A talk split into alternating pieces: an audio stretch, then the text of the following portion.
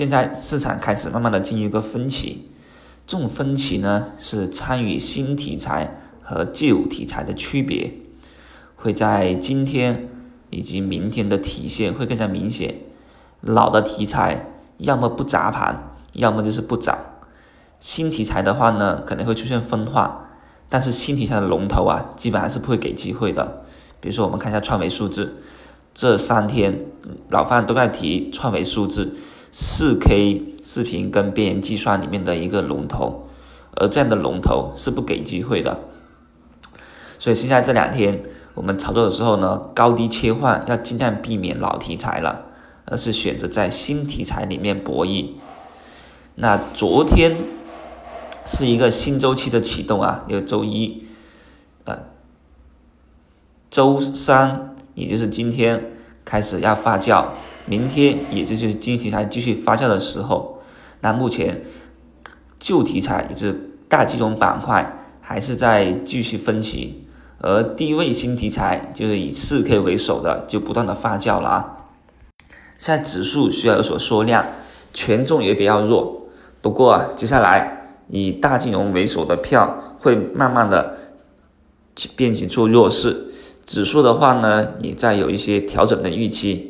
而昨天的话呢，创业板更加反面了盘面的一个真实情况，也创业板指数是大涨的，所以盘面整体的气氛是比较活跃的，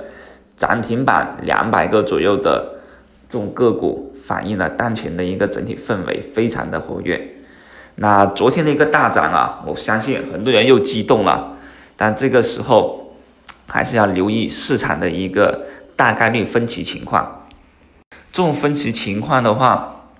就得警惕。比如说像之前国风硕业和四北高新那种一天百分之二十的一个大面，一种从涨停到跌停。然而这种分歧后面虽然看回头还是有新高，对吧？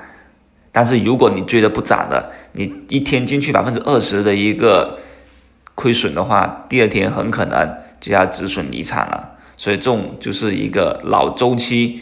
冲高回落的这么一种风险，而新题材还是说在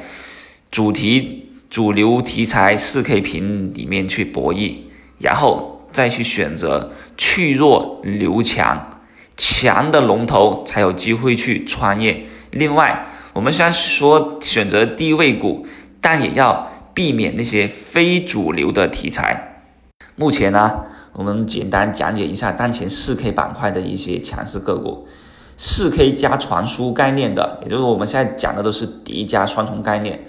四 K 加传输概念的有合金科技、数码科技；四 K 加边缘计算的有安控科技、网速科技；四 K 加面板显示的有领域制造；四 K 加内容制造的有东方网络；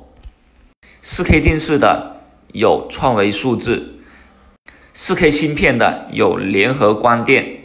这也是四 K 板块在更加强势的发酵，各种的去启动的这么一种题材了。啊，就是超高清产业链涉及的环节非常多，我们要在里面去发掘真龙啊！里面涉及的产业链包括刚才所讲的芯片、显示面板、视频制作，各种各样的多个方面。所以呢，继续围绕这个四 K 概念，去不断的参与，反反复复的去参与就对了。